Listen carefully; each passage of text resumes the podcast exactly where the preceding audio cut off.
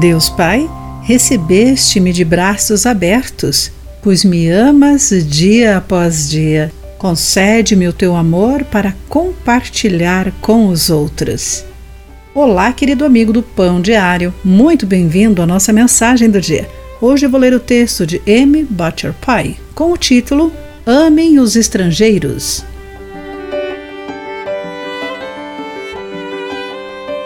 Fui morar num novo país e uma experiência me fez sentir indesejável.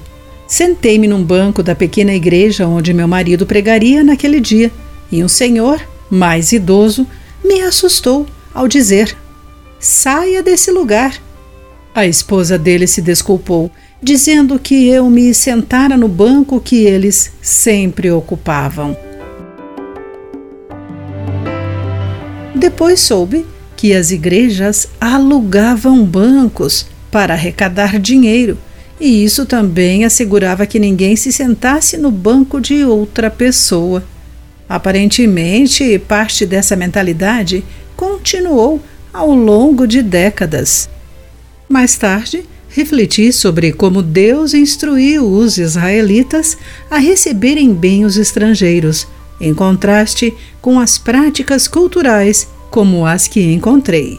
Ao estabelecer as leis que permitiriam o seu povo florescer, ele lembrou-lhes que recebessem bem os estrangeiros, porque eles mesmos já o tinham sido, conforme Levítico, capítulo 19, versículo 34.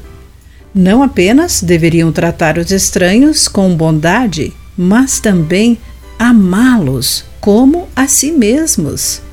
Deus os resgatara da opressão no Egito e deu-lhes um lar numa terra que produzia leite e mel com fartura, de acordo com Êxodo capítulo 3, versículo 17. Ele esperava que seu povo amasse outras pessoas que também moravam lá. Ao encontrar estrangeiros em seu meio, Peça a Deus que revele quaisquer práticas culturais que possam impedi-lo de compartilhar o amor de Deus. Querido amigo, por que é importante que recebamos pessoas em nossos lares e igrejas? O que é mais desafiador e gratificante nisso? Pense a respeito. Aqui foi Clarice Fogaça com a mensagem do dia.